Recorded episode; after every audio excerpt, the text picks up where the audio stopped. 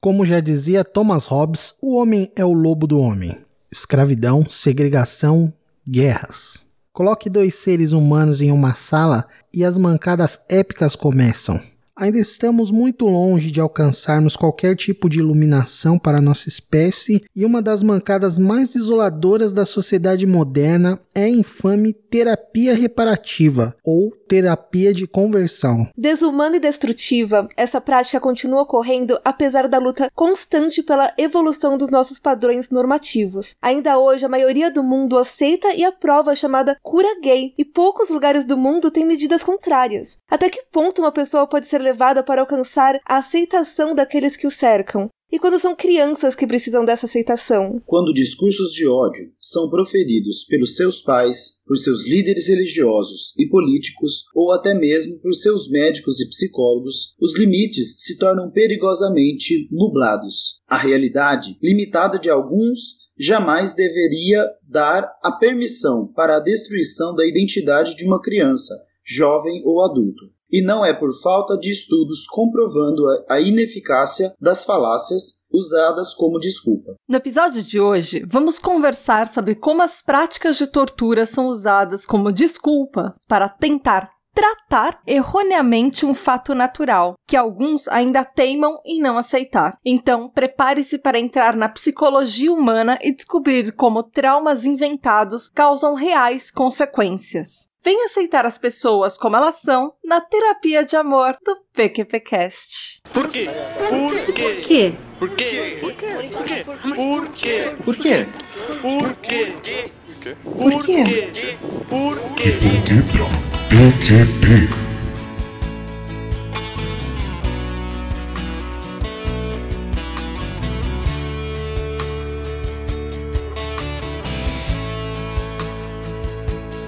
Fala galerinha PQPquesteira! Começando mais um De Porquê pra PQP, o lugar que te explica os plot twists da vida real. Eu sou a Tata Finoto. Eu sou a Natália Matos. Eu sou o Paulo Pereira. E eu sou o Júlio Júnior. E é isso aí, meu ouvinte. Hoje a gente veio falar de um assunto muito, muito, muito importante que tá super em voga, voltou a ficar em voga essas últimas semanas no mundo. E para isso, nós trouxemos o Paulo novamente aqui, que é o nosso especialista, Paulo Pereira Neto, que ele é bacharel em filosofia e licenciado em filosofia e pedagogia. Ele é especialista em educação para a sexualidade, pós-graduando em juventude no mundo contemporâneo e mestrando em filosofia da educação pela USP e também fundador do Instituto Juvenescer. Bem-vindo de novo, Paulo!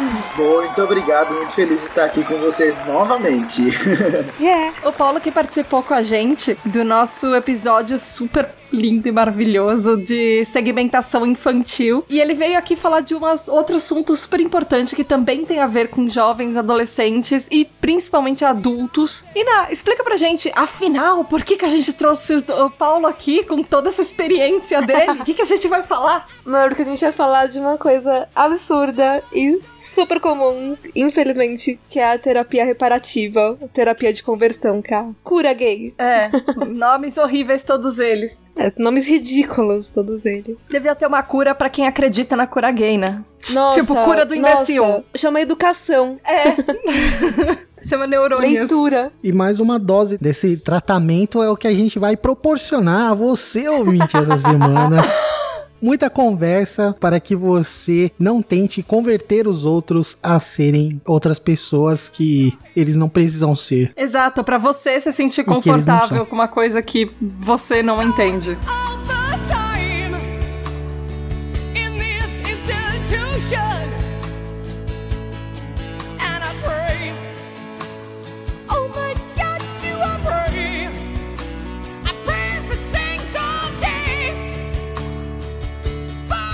Tata, a terapia reparativa, só para explicar um pouquinho mais, o nome terapia é dado com muito entre aspas, porque eles, inclusive no Brasil, não é proibido ser feito por um psicólogo, por um psiquiatra, é ilegal. Então, geralmente quem faz essas terapias são é, líderes religiosos, são as pessoas assim que estão se aventurando. Geralmente são, são ligadas à religião. Claro, não falando, tipo, que a religião é a culpada, obviamente, mas geralmente isso é usado como a maior culpada, né? Ah, o objetivo dela é fazer com que uma pessoa que tem pensamentos homossexuais, né, sentimentos homossexuais, ou que ela mesmo a identificação de gênero dela não esteja alinhada com o que as pessoas acham, tipo, na cabeça delas, que deveria ser o, o padrão. O normativo, binário É, e tudo. Elas é. querem alinhar isso pra visão delas correta. E é claro que isso é só uma fonte de dor profunda e tortura, realmente, que a gente disse na introdução. Eu acho interessante que tem uma fala do Scott Lebowitz, é, na verdade, diretor de medicina comportamental e saúde da National Children's Hospital, é, em Columbus, em Ohio. E ele fala uma coisa que é exatamente o que a Natália falou. Eu vou traduzir livremente o que ele falou, que é: nem gosto do termo terapia de conversão, porque ela legitimiza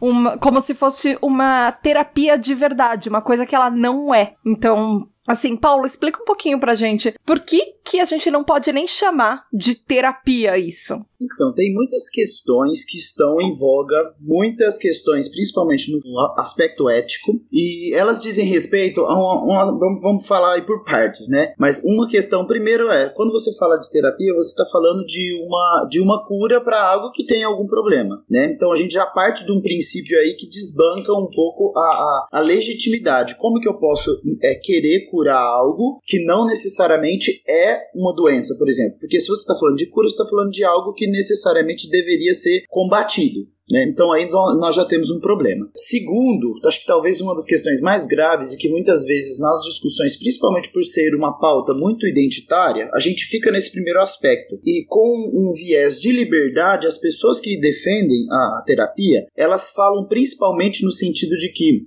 as pessoas, mas se ela, mesmo que ela seja homossexual, por exemplo, ela precisa ter o direito de querer se tratar. E daí existe um aspecto concreto. Isso não é documentado do ponto de vista científico em nenhuma situação. Então, é, esses dois aspectos eles desbancam em todos os sentidos o, o que a gente pode chamar de uma cura gay ou alguma coisa nesse sentido. Não existe a doença que você não pode curar. Exato, exato. E, e, e tem outro aspecto que eu acho até assim mais contundente. Porque pode ser, vamos supor, que uma pessoa tenha uma orientação que ela não lide bem com isso, que ela queira se, se modificar. É um direito da pessoa paciente? Sim, é um direito da pessoa paciente. Acontece que não existe é, legitimidade do ponto de vista científico. Então, por exemplo, uma das psicólogas lá que se posicionaram a favor, ela disse que é- isso é supressão do direito de pesquisa acadêmica, da liberdade, das liberdades individuais, A Rosângela Justino? isso, exato. Uma das defesas delas, inclusive no processo diante do Conselho de Psicologia,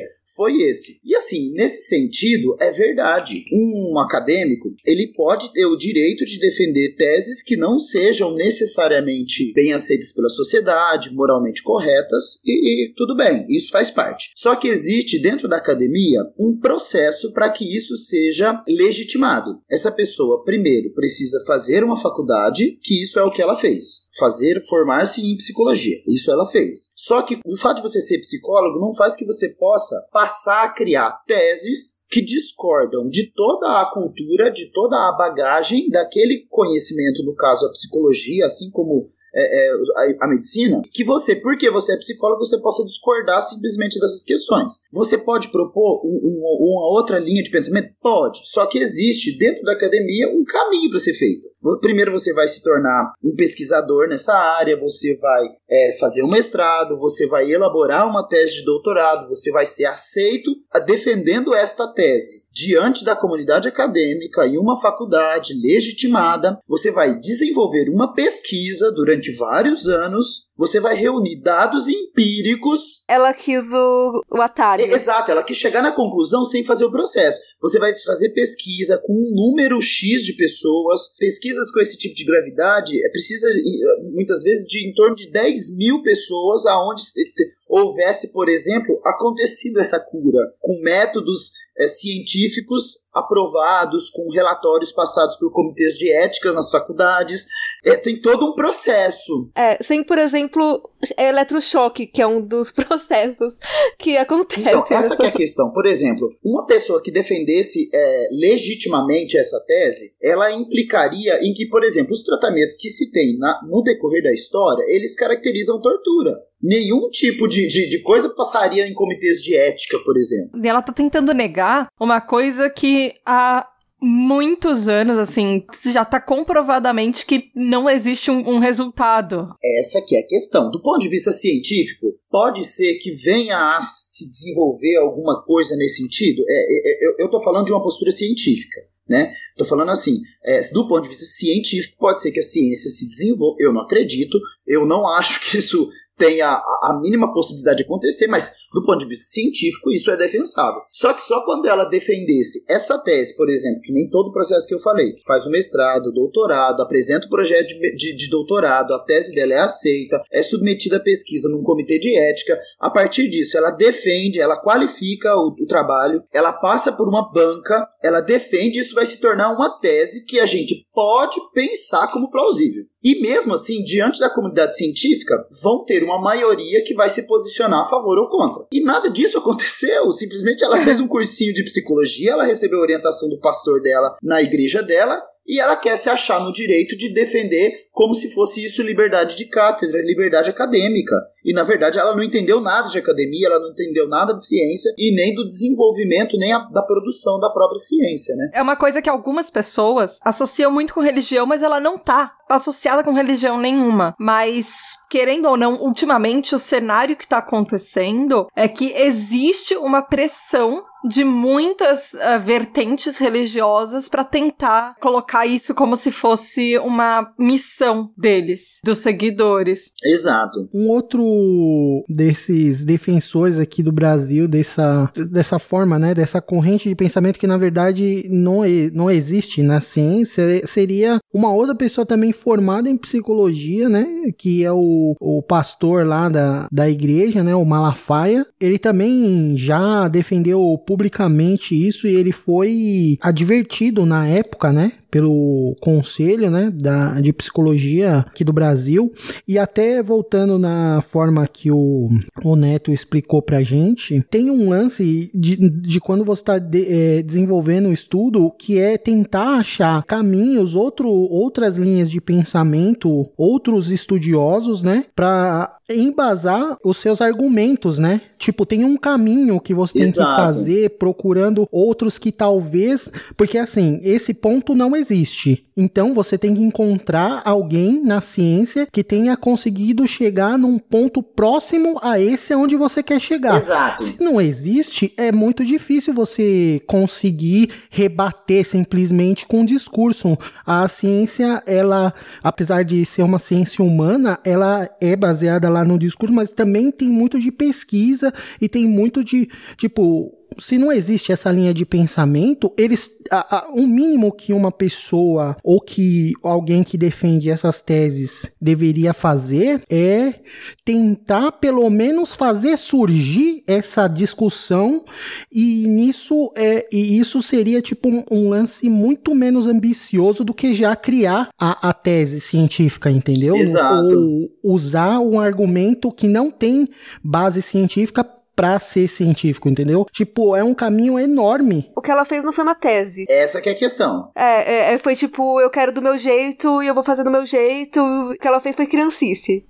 É. não, não foi o jeito adulto. Principalmente porque essa questão que o Júlio trouxe exemplifica o, o, aquele, aquela questão que eu tava falando. Quando eu. Ah, não. O doutorado, por exemplo, ele, do ponto de vista acadêmico, você vai trazer uma nova ideia. E essa nova ideia, ela deve trazer algum aspecto de originalidade propriamente. É claro que que assim, você pode defender isso? Pode, só que você não vai tirar da cartola, mesmo a sua pesquisa que você vai criar ela precisa dialogar com a história. Tanto que uma das características do doutorado é exatamente o fato de que é, a bibliografia dela, do, do, tipo de pesquisa, doutorado, ele é muito mais extenso. Quer dizer, o cara ele vai criar uma nova tese, mas ele necessariamente usa como base aqueles a, como apoio às teses, as, as ideias que já foram desenvolvidas no decorrer da história. Então, assim, não sou eu um salvador da pátria ou um iluminado que vou trazer uma nova ideia que estava tava aí na cara de todos os trouxa esses anos todos, ninguém nunca descobriu, mas eu sou um gênio, daí de repente eu descobri isso e vim trazer agora só, só nesse momento sem dialogar com ninguém. Então, assim, isso não é produção de ciência. É, é, é acho que é uma das questões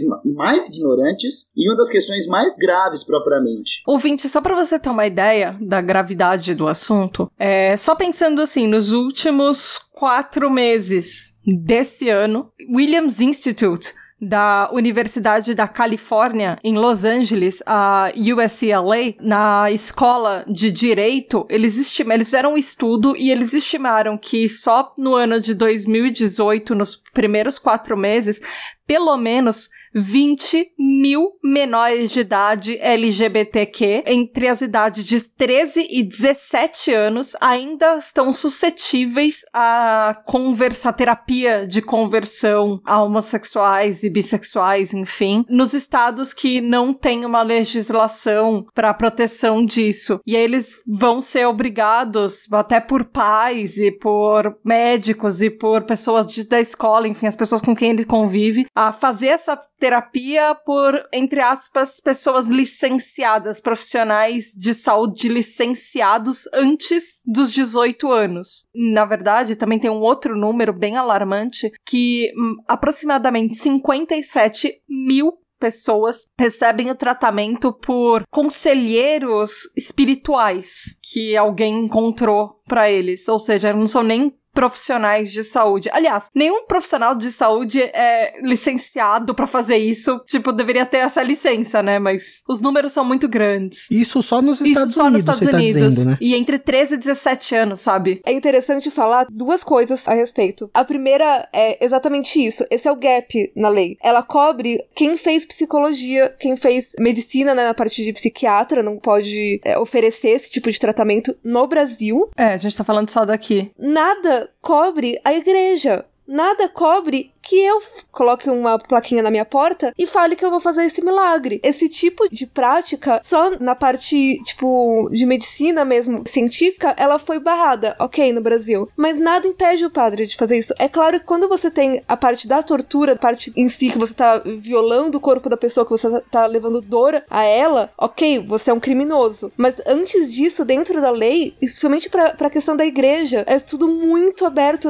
na verdade, no mundo inteiro, né, pra igreja. Mas no Brasil e nos Estados Unidos principalmente. Nos Estados Unidos eles não conseguem impedir que a pessoa é, fale, tipo, meu, tem sites e sites e sites que a gente fez essas pesquisas. E não é só psicólogo, não é só em estado que é ok. Porque a parte do, do padre, do pastor, do guru religioso, do aventureiro, ele pode falar que ele vai, vai, tipo, vai fazer acampamento, ele vai Aham. fazer falar milhões de coisas. Mas ele consegue ficar só marginalmente fora da lei. Aham. E tem uma coisa também que nos Estados Unidos, a gente vai entrar nisso dos Estados Unidos um pouquinho mais pra frente, porque essa nessa semana que nós estamos gravando o cast, começaram a ter um monte de revolta nos Estados Unidos por causa disso, mas ah, o que tá acontecendo também é que muitos pais nos Estados Unidos estão tentando ah, colocar isso como, entre várias aspas, os direitos dos pais. Então, se eles têm um, É. fio- um filho que é LGBTQ, eles acham que eles estão no direito de prover a educação que eles querem pra essa criança e forçá-la a fazer um tratamento porque ele é um menor de idade, ou seja, os pais têm todo o controle. Porque a criança não é emancipada. Eu não sei se é em todo os Estados Unidos, porque cada estado tem uma lei. Mas a maior parte dos Estados Unidos, punição corporal não é proibido, que nem é no Brasil. Então, tipo, é, o limite é muito grande. Tênue, né? É. E esse é, é o maior problema. É o que os pais, próprios pais, estão fazendo com os filhos. Crown the king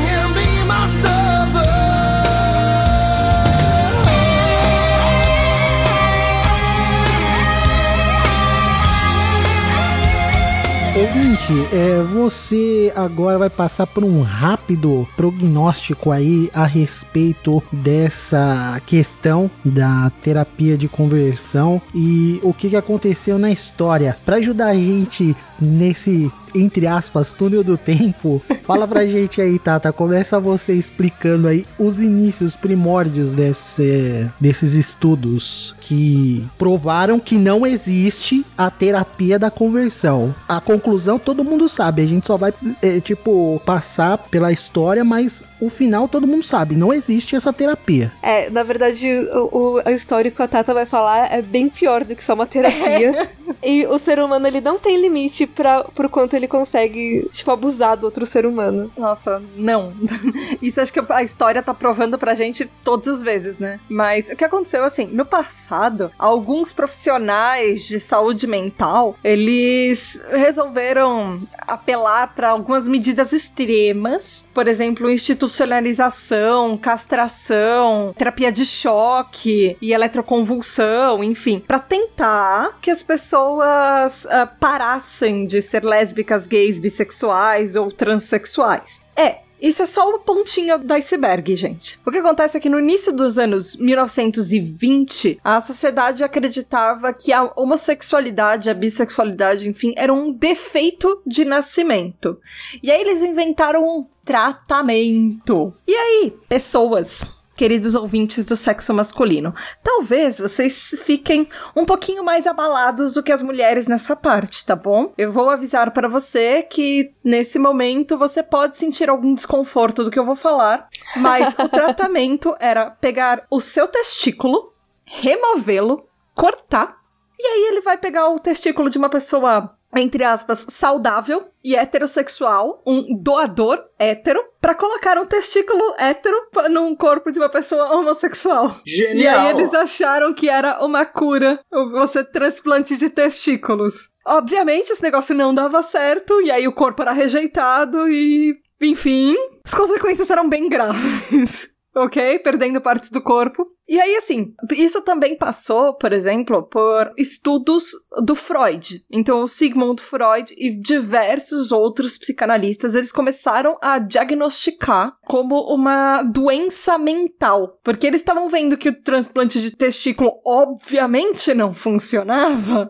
Então, eles achavam que o diagnóstico pudesse ser uma coisa que não era um defeito de nascimento, como se acreditava em 1920, era uma coisa psíquica e não física. Então, eles começaram a tentar terapias e aconselhamentos que fossem no nível psicológico. Mas depois o próprio Freud descobriu que a homossexualidade não era nem doença. E ele mesmo foi um dos primeiros que desencorajou todo e qualquer tratamento ou terapia ou qualquer tipo de coisa. Gente, o Freud estava falando isso. Tipo, quem são as pessoas hoje para acharem que o pai da psicanálise estava errado, entendeu? Mas enfim, por mais que as pessoas achem que Freud culpa muito a, a É, sexualidade pra mesmo. tudo. é, Ele mesmo falou que ele tava errado. é. E é assim, aí o que aconteceu? Em 1950, aí começaram a usar amplamente outros métodos que eram super populares na época, como técnicas de eletrochoque, hipnose e, inclusive, gente, a gente acha isso uma coisa muito bárbara, mas elas são técnicas usadas até hoje, tá bom? Só pra avisar. E quando a gente falou que em 1920 eles já começaram a internar pessoas em sanatórios, em institutos, essas coisas, nós abordamos isso inclusive no episódio do PQPcast que a gente falou sobre os sanatórios ah, que estavam sendo desativados no Brasil, porque até pouquíssimo tempo atrás ainda tinham sanatórios onde as pessoas levavam as famílias ou pessoas da família que eram LGBT pra ficar lá presas, trancadas e longe da sociedade pra lançar uma vergonha pra família. E é aqui no Brasil de uma forma bárbara, né? Aham. Tipo, é, existiam pessoas que não tinham problema nenhum, né? Problema, eu acho que é uma coisa muito, uma palavra errada, né? Não tinham nenhuma doença, não tinham nenhuma disfunção, não tinham problema nenhum. De novo, repetindo. É, mas eram Com pessoas, pessoas saudáveis, com- né? Que eram pessoas. É, saudáveis, essa é uma palavra bem melhor. Quem de nós Pessoas aqui é normal, né? saudáveis. De contas. Exato, exato. Segundo Exato, Freud, exato. ninguém. Normal é uma mentira. É uma mentira, ponto. com pessoas que eram pacientes com um grau de transtornos ou problemas mentais ou comportamento que não era é, simplesmente o normal ou ou simplesmente jogavam lá porque teve um filho que a família não queria porque não casou com o cara, entendeu? Ou então o, próprio marido colocava, é tipo, é- era uma mistura, eles, eles misturavam todas as pessoas e colocavam nessas instituições e abandonavam. Se, a se era uma mulher que lá, tinha tipo- voz e acreditava em direitos para mulheres, ela também era jogada lá. Natália eu estaríamos lá faz tempo. Exatamente. Podia, podia muito bem, dependendo da cidade, se fosse numa cidadezinha pequenininha, onde ela não, não tivesse amigas ou mesmo se a família se revoltasse contra ela, ia, Uhum. ia junto. Então era tipo, a, a, a Tata aí tá falando, né, pensador e tal. É, é importante notar que nessa época, as ideias dos pensadores eram aplicadas de forma também totalmente é, sem critério algum em determinados lugares do mundo, inclusive aqui no Brasil, entendeu? É, e assim, pens- pensando no que a gente tá falando, dessas terapias de eletrochoque, hipnose que eram utilizadas, uma coisa que também continua sendo utilizada até hoje, que começou nos anos 1950, é que as pessoas começaram com uma ideia de associar a homossexualidade à dor. A náusea e a humilhação, que eles achavam que isso iria desencorajar um comportamento e causar efeitos desconfortáveis nos pacientes. Se você, por acaso, está lembrando daquele filme Laranja Mecânica, você está completamente certo, porque é exatamente esse tipo de coisa que eles faziam. Usavam respostas físicas para imagens mentais para você fazer aquela resposta do, do cão de Pavlov. O cão de Pavlov é aquela, aquilo que a gente já, também já explicou num outro episódio, que era toda vez que tocava um sininho, o cachorrinho ia lá e ele achava que era hora de comer. E aí, quando não tinha mais comida, tocava um sininho, o cachorro continuava com a mesma resposta. Então, eles estavam aplicando isso a seres humanos, ou seja, toda vez que ele tinha um pensamento e se atraía por pessoas do mesmo sexo, eles usavam técnicas e ele fazia com que o corpo se revoltasse com ele mesmo. Então, ele condicionava o corpo humano a ter náuseas, a sentir dor e a se sentir humilhado para a pessoa se reprimir e tentar se encaixar num padrão de sociedade heterossexual binária normativa. basicamente vai gerando uma situação que, assim, o próprio organismo da pessoa, através de um- de uma terapia comportamental, e- ela vai se autodestruir para conseguir chegar a esse, abre aspas, ideal, fecha aspas, que seria essa normatividade que você disse. E aí, assim, há alguns casos na história, por exemplo, o Alan Turing, que é aquele matemático britânico, pioneiro da computação, considerado o pai da ciência ah, da computação, da inteligência artificial, enfim, ele sofreu uma das terapias que era a castração química. E isso levou ao suicídio dele. E algumas pessoas não acreditam que ele se suicidou, algumas pessoas acreditam que foi acidente, outras pessoas acreditam que ele cometeu suicídio e uma das causas, inclusive, foi toda essa castração química, esse tratamento, entre aspas, que ele tava fazendo, porque era ilegal ser homossexual, ser LGBT na época que ele viveu. E assim, aí as coisas evoluíram entre muitas aspas. Em 1970, começaram as teorias. Na verdade, elas foram re- revogadas sobre tratamentos. E aí surgiram alguns estudos que eles representavam que os homossexuais eles não apresentavam desenvolvimento cerebral inferior quando comparados a heterossexuais. A gente pode achar que isso. Duh. É, exato, exato. É isso que eu ia falar. A gente pode achar que isso é estúpido. Tipo, é óbvio que não. Mas. Mas na época. Mas na época era importante isso, porque tinham algumas pessoas que ainda estavam carregando aqueles resquícios da psicanálise de Freud, por mais que o Freud tenha negado, mas que alguns seguidores, algumas pessoas da época ainda acreditavam que era uma doença mental, que era uma disfunção da psique. Em 1970 ainda tinham estudos que comprovavam que não, que eram pessoas completamente normais e inteligentes tanto quanto qualquer outra. E aí em 1973 a American Psychiatric Association, a APA, ela removeu, na verdade, a homossexualidade, a bissexualidade, binários e tudo, enfim, da lista de doenças mentais. Isso foi há mais de 40 anos atrás. Ou seja, há mais de 40 anos atrás, a gente já teve esse breakthrough da Associação de Psiquiatria Americana, essa realização, enfim, essas normas deles, e a gente ainda hoje luta contra isso. É importante falar, é, só que é, é- é americana essa instituição, mas ela tem um impacto mundial. Todas as instituições de psicologia e tal se conversam, né, mundialmente, principalmente em países que têm essa diplomacia. E, e por isso que é tão importante a gente falar dos Estados Unidos. O que acontece nos Estados Unidos acaba vindo pra cá, e vice-versa, né? Aham. Tem uma influência muito grande. But your heartless words have left me Cause with your million eyes you watch me You talk behind my back You spell me. Mas então, a gente tá falando isso de tudo, esse histórico é de 40 anos atrás. Ainda hoje, ainda há técnicas utilizadas, gente. Olha que maravilha!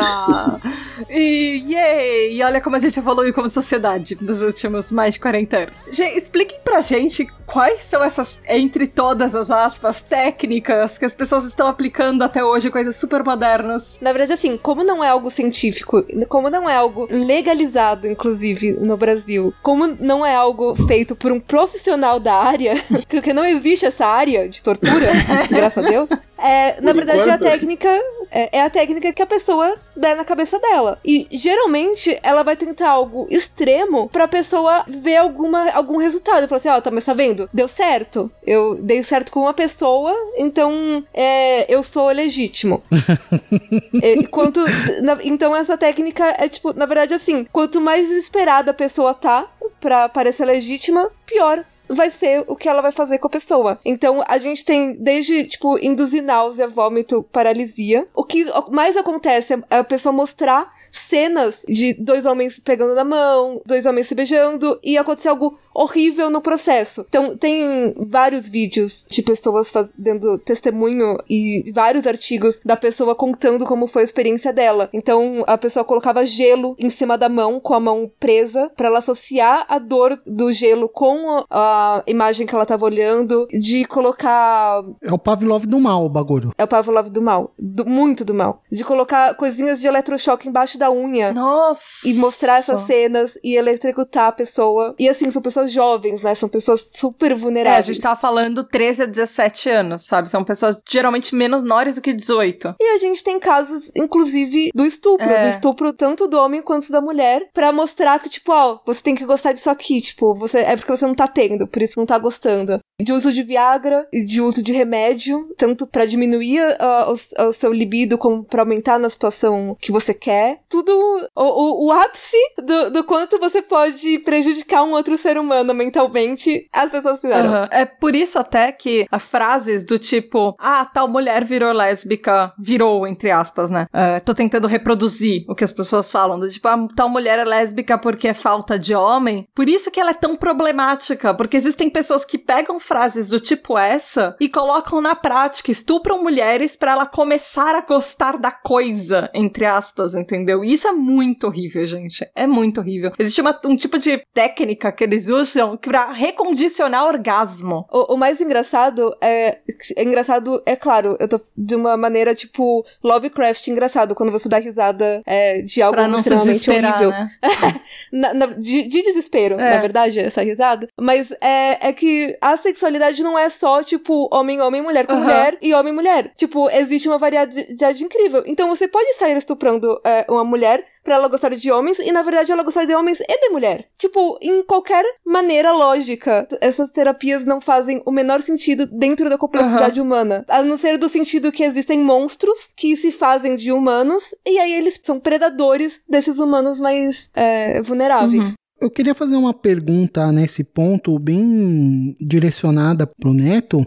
Neto, vo- você, como especialista né, em sexualidade, você atende pessoas ou já atendeu pessoas que te procuraram a respeito desse seu ramo de atuação? Tipo, você pode clinicar? Então, é- é- tem aí uma questão que é mais com o psicólogo, né, Júlio? Eu não sou terapeuta. Então, eu não sou psicólogo. Entendi. E isso faz parte, inclusive, do, do aspecto ético da profissão. Eu trabalho com uma Entendi. questão da- mais educativa, né? Então, dos conteúdos de formação, de projetos pedagógicos voltados para formação sobre sexualidade. É por quê? né? Porque que isso quer dizer? Quando você é terapeuta, você tem, por exemplo, um processo de estágios onde você é acompanhado enquanto você acompanha outras pessoas e que você vai sendo provado mesmo da sua capacidade do ponto de vista técnico e do ponto de vista do acompanhamento com outro ser humano. Então não é só o domínio das teorias que embasa a gente para você se tornar terapeuta. Então tem essa distinção. E, e- mas existe, mas existe também o, o terapeuta que trabalha com, com terapia sexual, por exemplo, que vai lidar com isso.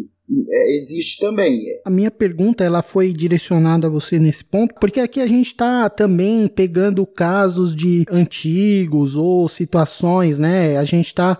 Eu, eu queria saber se você já teve algum relato é, de alguém que você ou, ou, que fosse próximo ou de algum colega que atenda nessa especialidade de, psicologia que sofreu essas situações, entendeu? E, e que depois teve que procurar ajuda para tentar se livrar dos outros traumas que, Pra que destraumatizar. adviram É, dessas, então, é- é- dessas, dessas terapias erradas aí, dessas, desses procedimentos de, de sofrimento aí que, que fizeram nele. Então, nesse sentido, é muito interessante porque, assim, muitas pessoas procuram até pelo fato de que, assim, a não aceitação da condição é, do ponto de vista cultural da sociedade implica necessariamente que, num primeiro momento, a pessoa tem uma autorrejeição por si própria. Então, isso vem a ser um problema. Então, o que, que acontece muitas vezes? Pessoas que, às vezes, se encontram, é, encontram situações onde eles se pergunta se são e por conta disso se sentem né, coibidos, se sentem responsáveis.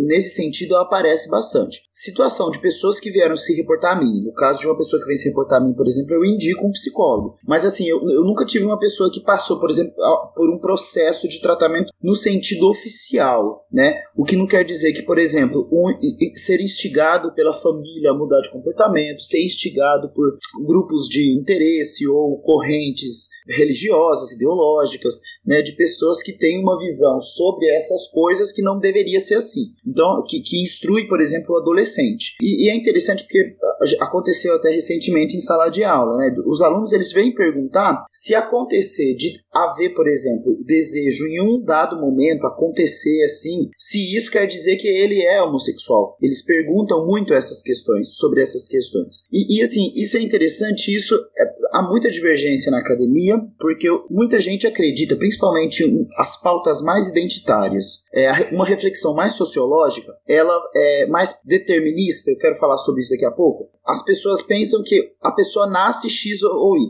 uma coisa ou outra. Hétero, bi, tal. Então, assim, isso do ponto de vista científico também não é possível a gente afirmar. Porque na prática, a, a sexualidade, primeiro a gente, a gente fala aí até mesmo sobre a questão dos, dos riscos, a gente precisa partir do princípio que a, a sexualidade é uma- faz parte da condição humana. Ou seja, o ser humano não pode ser senão sexuado. E o modo como isso acontece é um processo que mistura as nossas dimensões da sexualidade, biológica, psíquica, social, cultural, educativa, espiritual, todo o complexo que forma o ser humano. E daí, quando é, surgem essas discussões, na verdade nós estamos falando de um problema de determinismo. Freud mesmo, num primeiro momento, ele condena a homossexualidade, é, é, dizendo que era um modo, um desvio que era gerado por uma má resolução do complexo de Édipo. O Freud acredita no início. Até que com o andar das pesquisas ele vai perceber que isso não necessariamente desabona a pessoa ou a pessoa não é menos saudável por causa disso. Então é importante a gente lembrar esse aspecto. Aí nós estamos falando de uma questão muito relacionada a um determinismo. E os determinismos, na política, na ciência, na, em qualquer coisa, sempre são muito problemáticos. Por exemplo, quando eu falo de um determinismo biológico, nasceu homem tem que ser homem, nasceu mulher tem que ser mulher. Isso é um determinismo. Quando eu falo do ponto de vista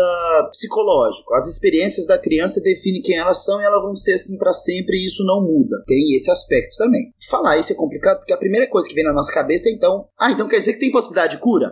Não.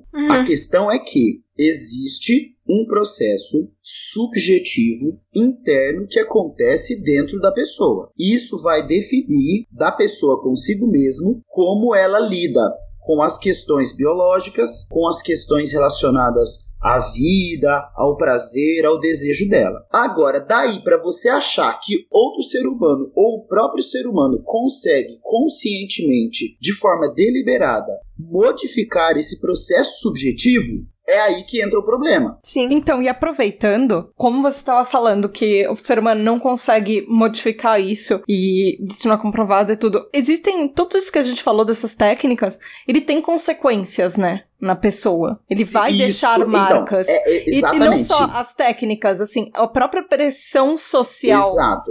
da pessoa tentar se definir e tudo. Então, quais são as questões que estão? Primeiro que assim, é, nós não somos ensinada. Isso é outro risco de determinismo. Ah, a criança nasce assim, ela vai ser assim e ela vai é só deixar ela sozinha que ela vai. Não, aí a gente vai entregar a- as crianças, os adolescentes a voltar para a selva também. É um risco também que, que a, a Hannah Arendt, inclusive, coloca. Né? Aí, o papel da educação é esse. A questão é, é muito tênue, de fato, a linha que divide o quanto a educação violenta ou não e até que ponto ela é violenta, até que ponto essa violência é legítima. Acontece que, assim, é, por exemplo, só para vocês terem ideia, conversando com psicólogos, professores nossos, inclusive na pós, é, eles relatavam situações, por exemplo, de pessoas que, por passar por processos de abuso sexual, desenvolveram homossexualidade. Só pra vocês terem ideia do tanto que é complicado.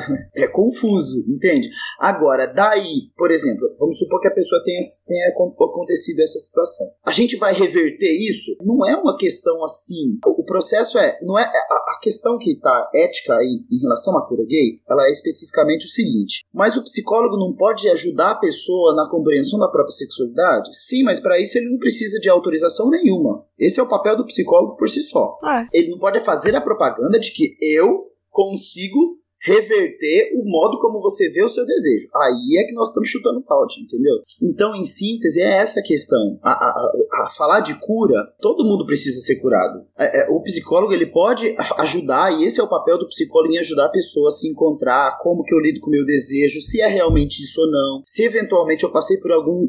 Porque a gente tá falando de traumas aí, né? Desses esses processos pseudoterapêuticos aí, que eles, eles geram traumas da pessoa, mas na verdade isso também pode acontecer e a gente precisar reverter essa situação. O psicólogo pode fazer isso, pode ajudar a pessoa a lidar melhor com a sua sexualidade e assim por diante. O que ele não pode, e é isso que veda o, o conselho, é prometer que eu vou reverter o modo como você vê, como você subjetiviza, como você processa o seu desejo. Por quê? É dado? Não, não é dado. Nós não nascemos desse jeito. É um processo de transformação decorrer da nossa vida? Sim, é um processo de transformação decorrer da nossa vida. Mas então nós podemos modificar? Não, esse é o problema. Pode ser que se mude? Pode ser que se mude. Eu, eu tenho, por exemplo, adolescentes que passaram por dificuldades, inclusive em relação a isso. Passaram por traumas relacionados a abuso por, pelo pai, por exemplo. E elas, essa, essa pessoa, ela se reconheceu diante de si mesma como lésbica, por exemplo. Ela é lésbica mesmo? Não? Foi por causa do trauma do pai? Não sei. É, é num processo terapêutico que ela vai definir isso, que ela vai dizer isso. E mais que isso, é num processo terapêutico que ela vai poder perceber se isso faz ela feliz, se ela quer ver isso de uma outra forma. Notem que não, o problema é a promessa. Eu vou te curar. Esse é o risco. Compreende a, a gravidade? Eu acho que o problema começa com você não pode ser assim. Você não pode se aceitar dessa maneira e eu vou te curar. Exato. É. Em outras palavras, a questão está no determinismo. Que nem eu falava aquela hora. Quando você fala de um determinismo biológico, quando você fala de um determinismo psíquico ou de um determinismo social. Tem um caso, apesar do tempo estar um pouco corrido, mas eu acho que é muito ilustrativo. Vocês já ouviram falar dos gêmeos que eram canadenses, que, de uma situação que aconteceu por volta do- do- da década de 70? Conta esse caso pra gente, como é Não. que ele era? Então, é- é- é- a situação é a seguinte: tinham um- dois gêmeos do sexo masculino, eles nasceram e o- os judeus fazem o processo de circuncisão, e nesse processo de circuncisão, por um erro médico, é, foi decepado o pênis de um deles. Ai! É, Como assim? Como, assim- como assim pôr um processo médico? de circuncisão. Aham, entendi. No proce- no E que deu processo de circuncisão que deu circuncisão, muito errado. Que deu muito Entendi. errado, né? O, o- o- como fala? O, o estagiário, né? é, fez um, erro e daí aconteceu isso. E daí, Ah, dentre um grupo de pessoas que assessoraram, sexólogos, psicólogos na época, principalmente um, um- um chamado Money, John Money, eles supervisionaram o caso e disseram para os pais que a criança não tinha sexualidade ainda, que isso iria acontecer apenas a partir da puberdade e que era só você a gente terminar um processo de cirurgia de vaginoplastia e a partir disso ele seria criado como menina, vocês vão dar um nome para ele de, de mulher ele vai ser criado como mulher e nunca ninguém vai entender isso. A gente faz a reposição hormonal e tal. E assim, a- o problema estava feito, né? A cagada estava feita. Ele cresceu, quando ele chega na idade da adolescência, essa pessoa, esse- essa menina, começa a ter atração por garotas, e daí é aquela maior situação, até que os pais contam pra ele que ele, na verdade, nasceu homem, houve a situação. O irmão gêmeo dele, com 18 anos, se mata com overdose de medicamentos, porque ele não se conformava que o acidente tinha acontecido com o irmão dele, não com ele. Ele se casa, ele tem uma esposa que tinha filhos, ele adota os filhos e num processo de depressão, de separação da mulher, já em 2004, com 38 anos, ele também se mata. Gente, esses pais. Nossa. Então, aí, eh, vejam só, aí quem hoje discute a cura gay e quem hoje discute a ideologia de gênero aponta esse caso como um erro que é próprio da ideologia de gênero. Estou fazendo um diálogo só para a gente perceber que, na verdade, não é uma questão de ideologia de gênero, é a cultura, é a visão é, psíquica e médica de uma época que era determinista. Hoje em dia não tem mais essa visão. Isso não é uma questão de ideologia de, de gênero, isso é um erro médico. Isso é um problema de determinismo, seja biológico, seja psíquico, é, psicológico, assim por diante, entende? Então eu, eu conto essa situação para a gente perceber que na verdade nós estamos falando de um problema que é isso que a, que a Thais falou agora há pouco, do determinismo. Quando a gente fica em determinismos, seja ele de qual área for, seja acadêmico, seja científico, seja sociológico, é, é, e, e a gente se fecha para perceber a realidade. E a realidade, quando a gente olha para essa, pra essa criança, para esse adolescente, é que ele tem na subjetividade dele uma questão que não cabe dentro das caixinhas que a sociedade estão acostumadas a compreender. Então, assim, é, é, bastante chocante esse caso até, mas ele mostra bem essa questão, o quanto a gente se apegando demasiadamente a determinismos, assim como tem de determinismo na, na própria psicanálise, enfim, o determinismo ele é um, um risco, porque quando a gente pensa a realidade, a gente define categorias. A gente classifica as ideias, as pessoas,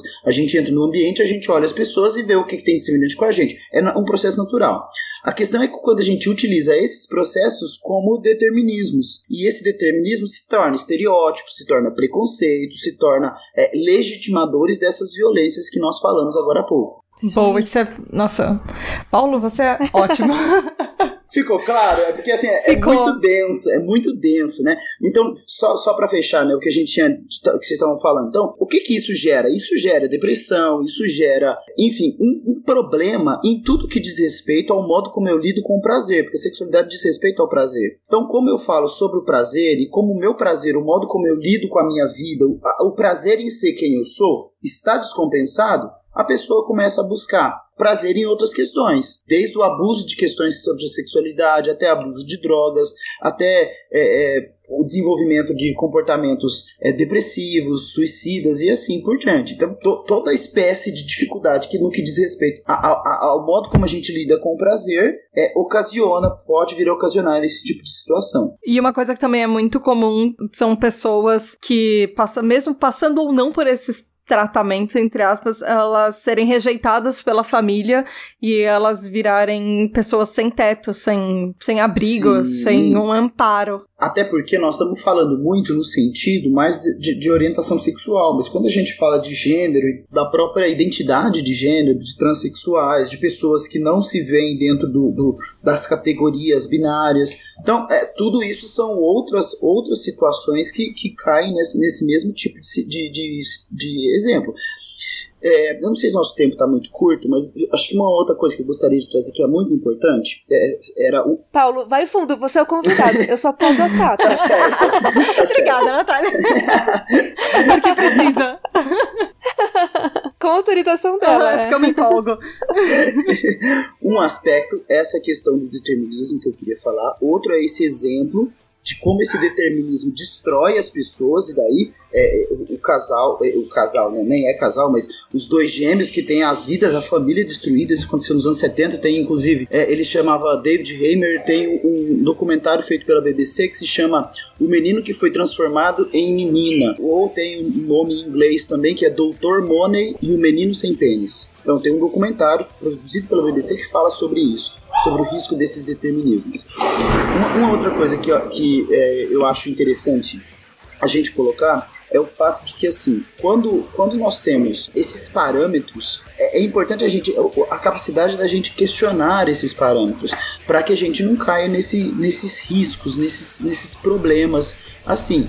E de perceber que é, quando a gente fala de, de, de essas curas, existem muitas situações de cura que mesmo em situações educacionais que não são propriamente terapêuticas que atrapalham também as pessoas, que atrapalham a vida das pessoas também.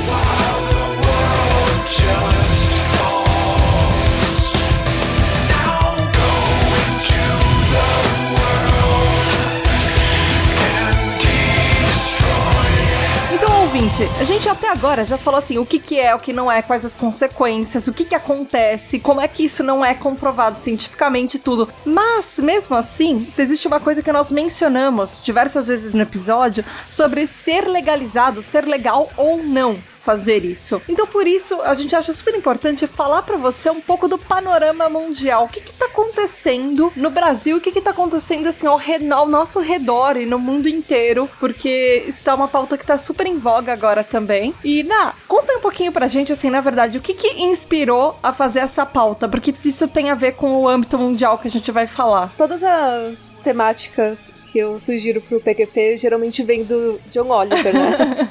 eu sou, tipo, seguidora fiel dele. Me surpreendeu muito. Quer dizer, na verdade, nada que acontece nos Estados Unidos ou no Brasil hoje em dia me surpreende muito. Mas é pelo fato do Mike Pence, que é o, o vice-presidente dos Estados Unidos, ter dado um prêmio, inclusive, no ano passado, pro doutor James Dobson. Ele é um, um dos representantes do Focus on the Family, que é um- uma organização nos Estados Unidos que defende muito a terapia de conversão. Vamos começar que o e, Pence tipo- já é mega errado, o vice-presidente, né? Mas enfim, Pence, o Trump, mas enfim, desculpa. Ele e o Trump podiam andar de mão dadas pra, No- no lá, círculo do fora da inferno, né? É. É. Eu não desejo nada de mal pra eles, contanto que eles parem de fazer mal pros É. outros. Mas, enfim, tem esse apoio ao James Dobson que apoia a, a terapia de conversão. Então, é algo muito acima. E isso me preocupa muito, porque aí a gente tem, por exemplo, situações como o ator Jeremy Schwab. Ele é um ator que ele fez, tipo, filminhos meio beijo, engraçadinhos e tal. E aí ele resolveu entrar pra um programa que chama Programa Joel 225, que é, é uma passagem da Bíblia, que fala sobre, teoricamente, muito teoricamente, tá? Porque tudo da Bíblia eh, você pode levar pro caminho errado. É, é tipo uma pessoa que era gay e deixou de ser gay. E aí ele fala que ele tinha entrado pra essa, pra essa, essa vida homossexual, como se fosse, tipo, entrei pras drogas. E aí ele achou Cristo e ele mudou. E assim, tem vários vários sites, vários blogs, tipo, não quero ser gay.blogspot, é, coisas assim, tipo, é, dizendo, promovendo esse cara. E que ele atende em português. Então, é essa, esse, exatamente esse negócio, tipo, dos Estados Unidos influenciando a gente diretamente. Tanto pra, às vezes, coisas bem legais, tipo, de feminismo e tal, mas tem uma- essas coisas tipo trash. Então esse cara, tipo, eles divulgam um e-mail que você pode entrar em contato Hum. pra, é, com esse cara falando que ele, ele é- hoje em dia ele não faz mais sexo. Ele encontrou a castidade. Aqui é uma coisa meio comum, promove- né? Grupos religiosos que tentam apoiar LGBTs, forçar uma castidade para eles não caírem no pecado, entre aspas. O que eu fico mais preocupada é o diálogo deles. Porque não é porque eles têm preconceito e eles estão fazendo uma monstruosidade contra o ser humano que eles não são inteligentes. Hum. Então, eu, tipo, tem sites, o, o site do Focus on the Family, tem um outro cara que também é do Focus on the Family, o Joseph Nicolosi. Ele também é super famoso. Os sites deles são incríveis. Tem vídeo, um vídeo super bem feito, falando que você tem, vo- você tem a escolha, você pode escolher ser diferente. Tem várias passagens de repórter, mas tipo, você vê que o repórter tava meio sendo irônico, mas eles só colocam a parte onde ele parece ser inteligente. é tipo, super bem cortadinho. Então parece que ele, tipo, ah, eu, eu, eu fui nesse lugar, é, é, eu fui entrevistado aqui na- nessa rede famosa. Então, tipo, eu, eu sou uma pessoa é, idônea que legítima. Aham. Então, é, é muito preocupante essa linguagem deles. Ouvinte, pra vocês terem uma noção do que, que tá acontecendo além disso que a Natália tá falando, agora, no dia 19 de abril, dois dias atrás dessa gravação, o que aconteceu é que 50 projetos de leis diferentes em 24 estados dos Estados Unidos estão entrando pra banir essas terapias de conversão, principalmente em menores. Pra banir, pra falar com que, que os pais não podem obrigar as pessoas, as crianças a fazerem isso, e institutos religiosos deveriam ser banidos de fazer isso também, enfim. Os Estados Unidos não apoia ser banido, mas em alguns estados, porque lá como eles funcionam com uma legislação um pouco diferente, em alguns estados ela já não pode mais ser feita. São nove estados. Cincinnati foi a primeira primeira cidade dos Estados Unidos a, a banir. E a Califórnia foi o primeiro estado. E tem alguns lugares que eles ainda estão tentando aprovar, tentando passar a lei, mas existe muita, muita, muita gente falando contra, assim, é, tá sendo uma briga bem difícil isso. Principalmente os grupos mais conservadores que exigem os direitos deles de sobre a religião e sobre os pais poderem, como a gente tava falando, os pais poderem mandar nos filhos e fazer com que eles achem que acham que é certo pra eles e o que a religião deles acredita que é um pecado e eles acreditam que eles têm direito de poder forçar isso nas outras pessoas. É onde o direito religioso termina. Direito, direito do do Estado. começa. Isso. Mas existe uma notícia boa, gente. Eu fiquei muito orgulhosa disso quando a gente começou a estudar pra essa pauta e tudo. Que é saber que o Brasil foi o primeiro país no mundo inteiro a banir a terapia de conversão por uma lei federal, que a, a nossa é a mais antiga, de 1999, assim, a gente tá em 2018, os Estados Unidos ainda tá começando meio que falar sobre isso. Várias das emendas que eles estão propondo foram negadas em primeira e segunda instância. E a gente já conseguiu aprovar isso em 1999 pelo Conselho Federal de Psicologia. E, e assim, só que ela, ela- A gente teve um passado meio turbulento, mas assim, os psicólogos falam que eles não podem colaborar em eventos e serviços que oferecem tratamento e cura para homossexualidade aqui no Brasil. E também os psicólogos não podem participar em discursos públicos ou em mídia de massa que reforcem e que reiterem, enfim, na verdade, o preconceito relacionados aos homossexuais e aos grupos LGBTs e nenhum tipo que reforce ah, que ele é um distúrbio psicológico. Aí, o que, que aconteceu aqui no Brasil também? Em 2013, a Comissão de Recursos Humanos, enfim, do nosso Congresso, ah, como a gente sabe, a gente tá cheio de daquela bancada evangélica, enfim, mas eles aprovaram uma lei. Ca- calma. É, nós não somos contra evangélicos. Não, não somos, Não a é gente é- daquela bancada Não, evangélica. então, não, a gente não é contra, a gente só é É, contra na pessoas prática, que é- aprovam terapias de. É, na prática, De o problema, conversão. o problema Ok. é a bancada porque é, os interesses não são republicanos, não são democráticos e nem religiosos. São interesses É. corporativistas. Esse é o Verdade. problema da bancada. Verdade. Mas não são os evangélicos propriamente o problema, sem dúvida. É, não é essa a questão. exatamente, Pelo contrário, tipo- os evangélicos, os religiosos têm uma contribuição muito grande É. é, na cultura e na busca de melhora, né? Sem dúvida. É sempre, tipo, algumas pessoas, e aí acaba, tipo, virando, tipo, como a gente não quer que generalize pra nada, não vamos generalizar pros outros Ok. também. né? Sim, dúvida. É, não, mas é que o que aconteceu, na verdade, é que em 2013 tentaram passar uma lei pra anular essa norma do Conselho Federal de Psicologia, pra legalizar, na verdade, a terapia de conversão. Isso faz pouco tempo, 2013, mas essa norma, essa emenda morreu. E ela não teve, não teve mais atos legais, ela não foi pra frente. Em 2017, um juiz de Brasília, ele aprovou o uso de terapia de conversão por um psicólogo para uma cura, entre aspas, de pessoas homossexuais, pessoas LGBTs, tentando passar por cima da nossa lei de 99. Mas aí, isso assim, isso foi em setembro, mas em dezembro o mesmo juiz voltou atrás na decisão do desse tratamento, entre aspas. E aí, em janeiro de 2018, agora, o Conselho Federal de Psicologia estabeleceu algumas normas para que assim, pessoas não podem mais usar preconceito e tentar um tratamento para reverter, por exemplo, pessoas transexuais de assumirem quem elas são. Elas não podem fazer uma, uma terapia de conversão em pessoas transexuais também. Então a gente tá muito mais à frente do que o resto do mundo nisso. A gente também tá falando dos das pessoas trans, que é uma coisa que o resto do mundo ainda nem começou Sem a falar. dúvida. Sabe, eles só estão pensando em pessoas homossexuais e bissexuais. Eles nem começaram a falar de pessoas trans ainda também. Inclusive, uma questão interessante que, assim, abre parênteses, na verdade era o que eu queria falar aquela hora que eu tinha esquecido e fiquei enrolando,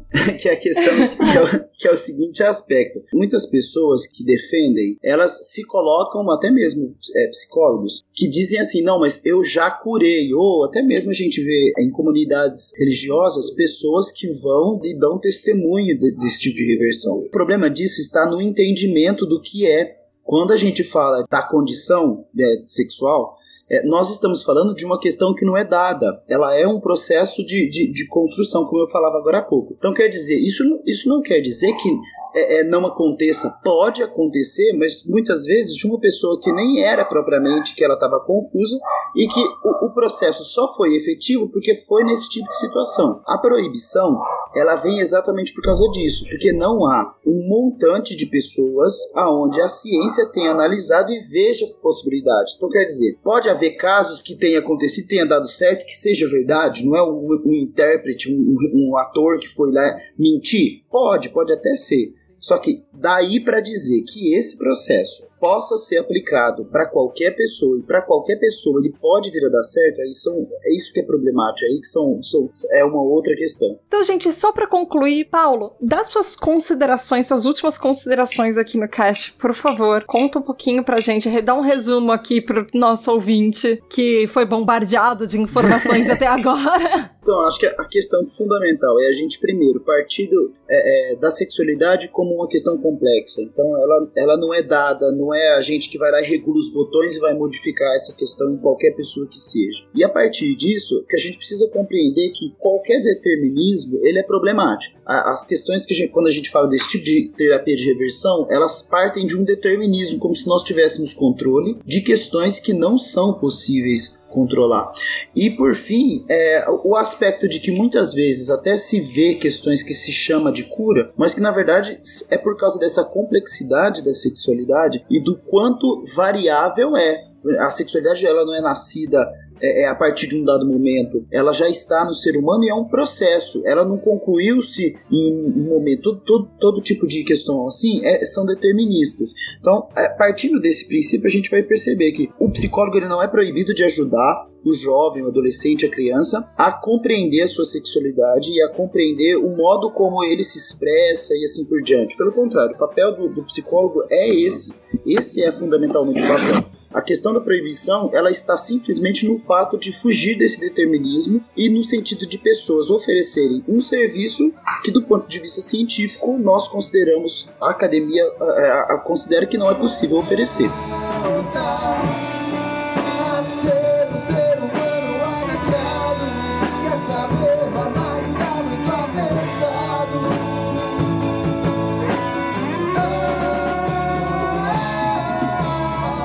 Foi isso, meu ouvinte. Se você vai ajudar que as pessoas deixem seus preconceitos de lado e aceitem ser quem elas são, como elas são, deixa a gente saber. Como é que faz, Julião? Você envia um e-mail para pqp.pqpcast.com Ou você vai lá na página de Porquê pra PQP no Facebook e conta pra gente se você já viu alguma coisa dessas acontecendo. Ou no grupo ouvintes do PQPcast, conta pra gente que tipo de coisas revoltantes você já viu alguém passar ou você já teve contato de histórias sobre terapia de conversão. Espero que vocês não tenham nenhuma. Esperamos que vocês não tenham nenhuma.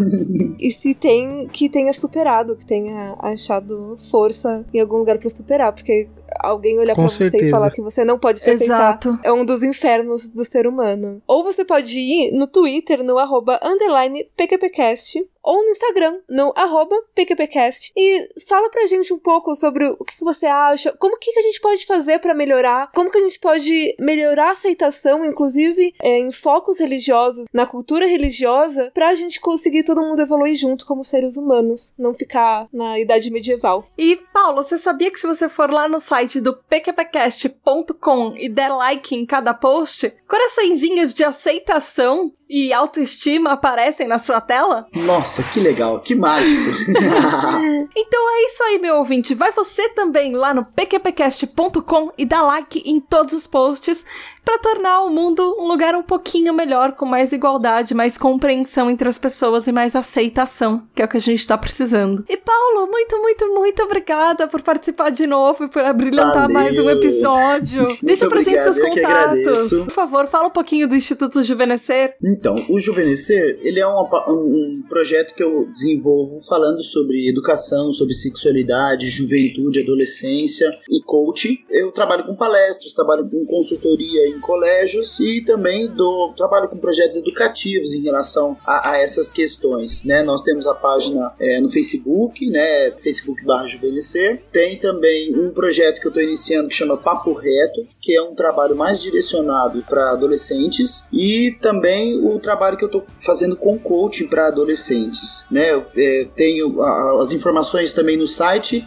é www.juvenescer.net. Lá tem informações sobre eu, sobre textos que eu produzo, falando sobre questões relacionadas à educação, sexualidade. Fiquem à vontade, curtam a página, mandem questões e, e eu fico sempre à disposição. Contato telefone é 11 94841 4850 para questões de palestras em escolas ou mesmo aulas para sobre para professores, né, semanas pedagógicas, essas questões assim. Fico à disposição aí. Muito obrigado pelo convite sempre do PQPcast. Obrigada a você por participar. Os episódios com você são muito ótimos.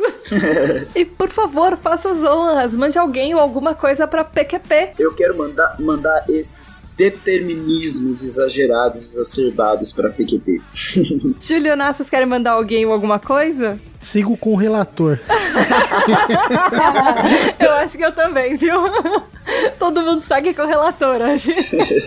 é isso aí, galera. Beijo da Tata e até a próxima Valeu, semana. gente. Valeu, obrigado. Yeah! Yay!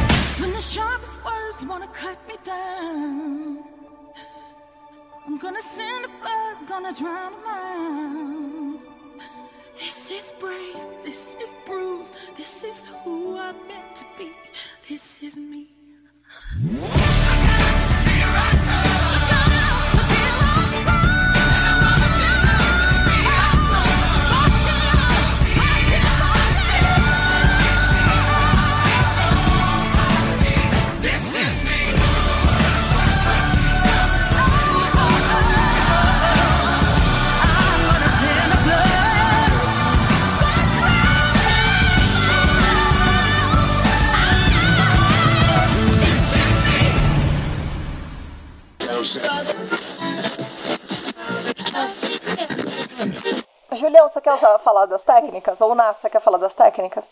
Pode ser, Júlio. Pode falar, Natália.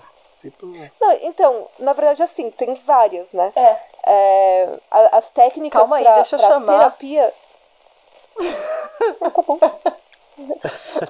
Não é, porque eu entendi. Dá um pânico. É, não, é que eu- é que eu- é que a- é que a vezes- Se a outra pessoa sai pra... Não, é tipo... É tipo... Isso aí é tipo... Desculpa fazer... Sair da reunião aí da, da, da conversa. Você que Mas vai é tipo. É tipo assim, você bater no outro assim, ó. Tá com você. E sair correndo, entendeu? Só que a brincadeira no começo. Deixa eu chamar então. Vai. Desculpa.